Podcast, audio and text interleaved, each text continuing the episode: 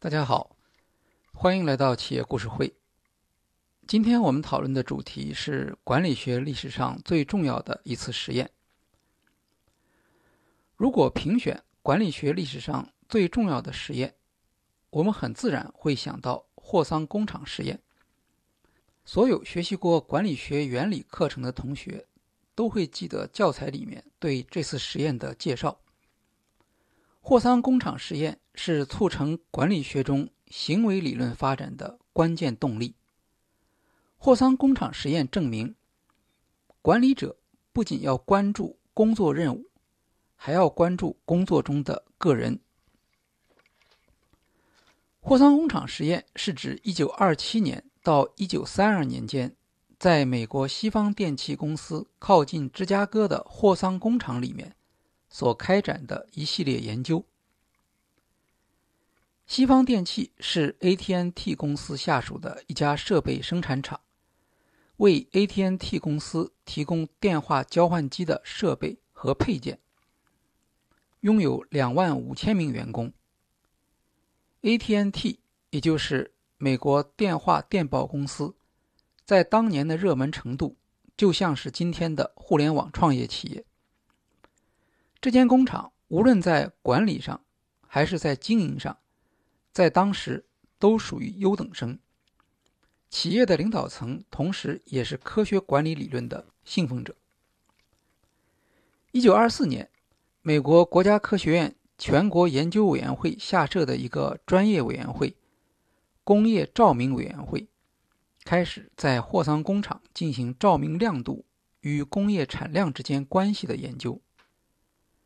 实验小组的负责人是麻省理工学院的电子工程教授杰克逊。他们将参与实验的工人分成两组，一组是实验组，照明条件在不断的变化；另一组是对照组，照明条件不做改变。为了避免两组员工相互影响，他们将这两个组的工作地点。分别安排在两间不同的建筑里。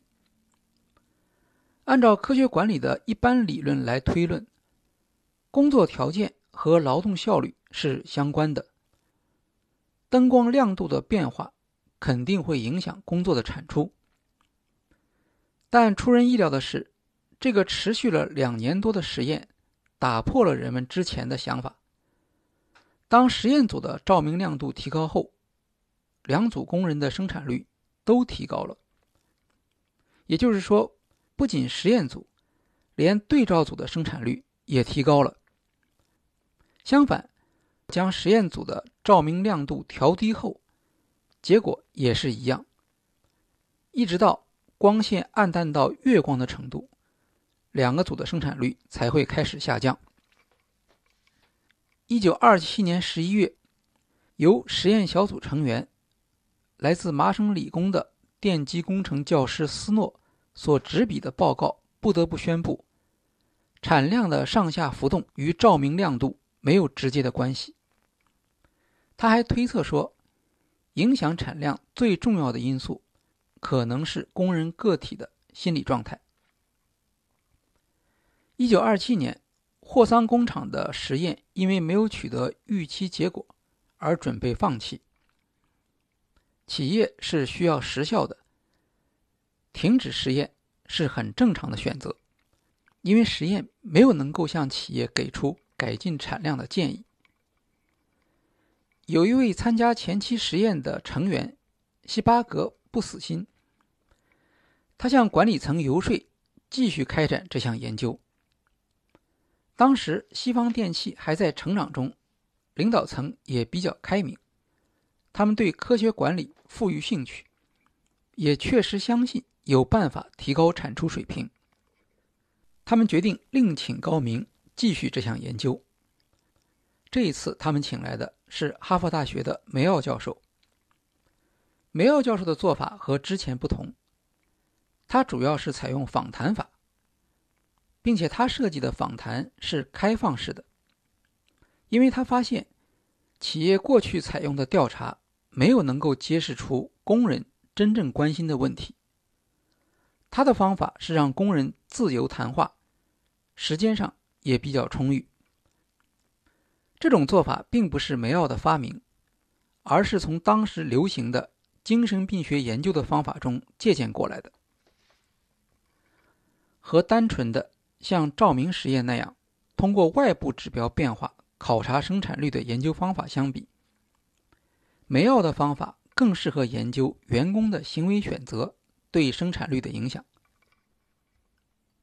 经过一系列的研究，梅奥和助手认识到。工作场所的人类行为远比之前所设想的更加重要。例如，在照明实验中，对实验结果的解释是工人也许是第一次受到特别的关注和富于同情心的管理，所以不论是实验组还是对照组，所有参加实验的工人都感受到关注，因此所有工人都提高了生产率。在另一项关于激励计划的实验中，工人在生产率提高后会得到增加工资的奖励。但实验发现，工人在生产率提高到一定程度之后就不再继续努力，因为他们知道自己的生产率如果继续提高，就会引起其他工人的排斥。这项激励计划最终未能奏效的原因。是工资激励的重要性低于工人社会接受的重要性。简言之，个体和社会过程对于决定工人的态度和行为具有重要的作用。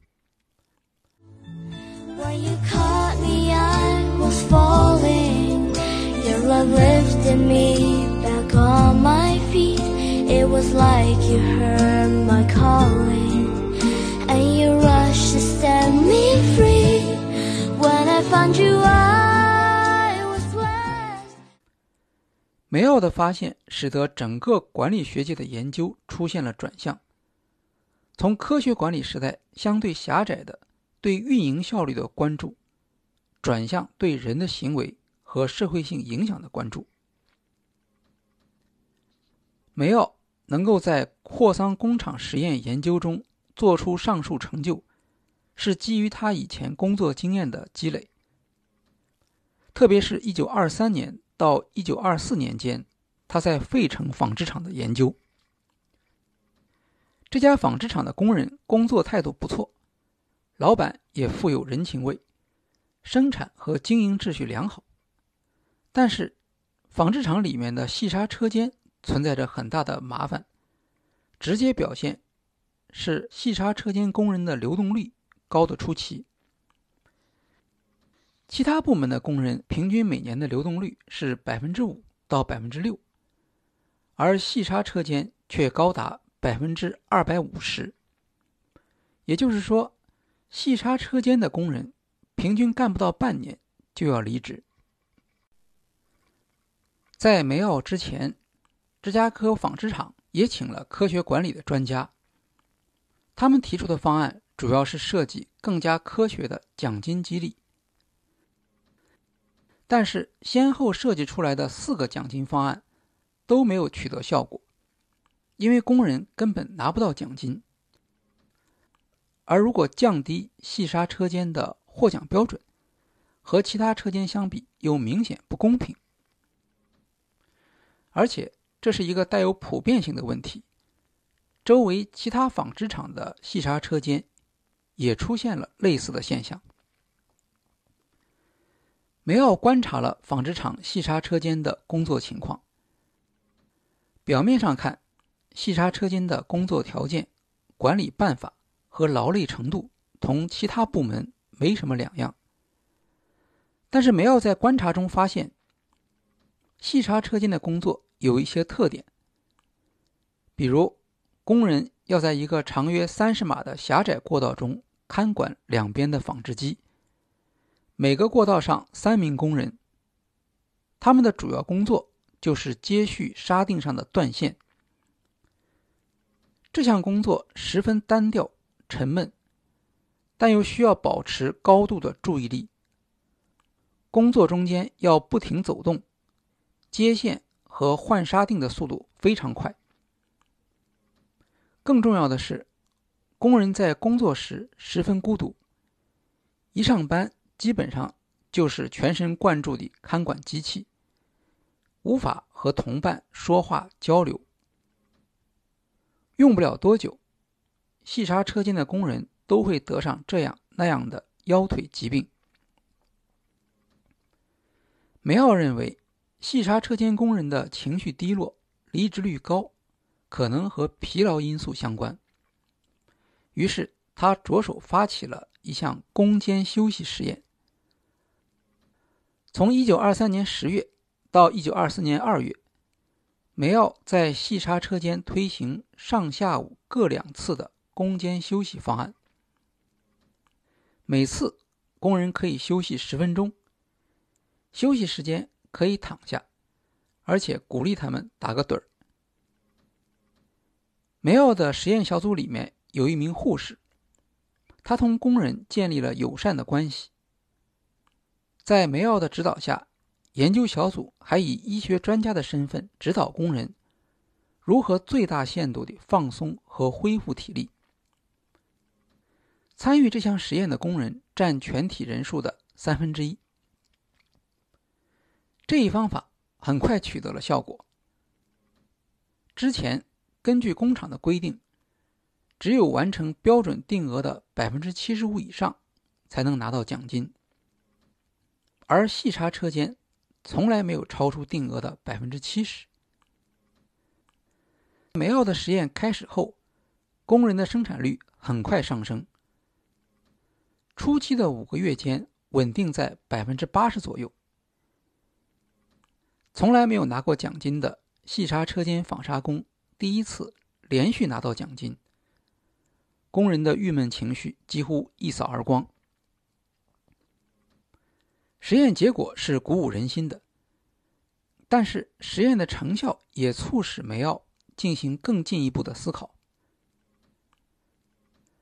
如果说工人的情绪低落甚至沮丧是由于过度疲劳所引起的，那么，那些没有参加攻坚休息实验的工人，理应停留在原有的生产水平上。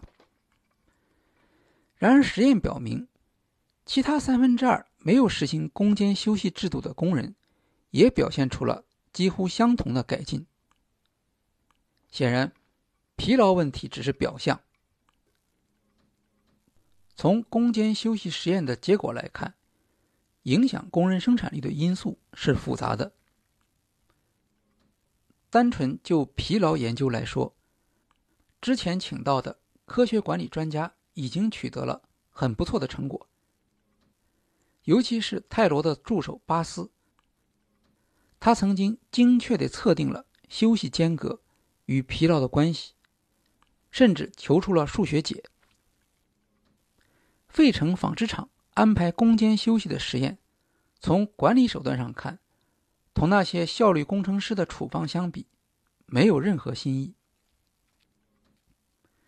梅奥认为，实验所反映出的不仅仅是休息问题，而是一个涉及到多重因素的复杂过程。其中一个特别重要的方面，是实验的设计者倾听工人的诉说。从而使工人的心理压力得到释放。工人相信，研究人员是真诚的帮助他们。管理层对工人福利的关心和对工人的信任，也使得工人感受到了温暖。特别是把休息的权利下放给小组决定的做法，工人必须对安排休息时间进行商量和沟通。之前整天不说一句话的孤零零的个人，现在开始自然而然的变成了团队。正是这种氛围的改变，使得工人的士气有了重大的变化。梅奥教授有一本专著，叫做《工业文明的社会问题》。在这本书里面，梅奥总结了他对泰罗科学管理理论的批评。如果将员工和任务看作是抽象的、无差别的个体，那么科学管理的原则是适用的。但在现实中，这一理论会遇到许多无法解释的现象，比如主管对员工尊重能够提高工作效率，这在科学管理中是无法解释的。但如果我们将个人努力和工作任务都看作是在一个人际关系的环境中发生的，而人际关系的环境影响着工人的产出。那么这种现象就可以得到很好的理解，并且能够支持企业做出尊重员工的管理决策。正是芝加哥纺织厂调研、实验以及实验结果所引发的思考，为后来梅奥在霍桑工厂实验的创造性研究奠定了基础。有人评价说，霍桑实验的数据不是梅奥的。结果也不是梅奥的，但是对霍桑工厂实验意义的解释，以及从中引发出的新问题和新假设，却都是梅奥的。这一评价很好的描述了梅奥教授对霍桑工厂实验以及对整个管理学理论的贡献。好，今天的企业故事会就介绍到这里，谢谢大家。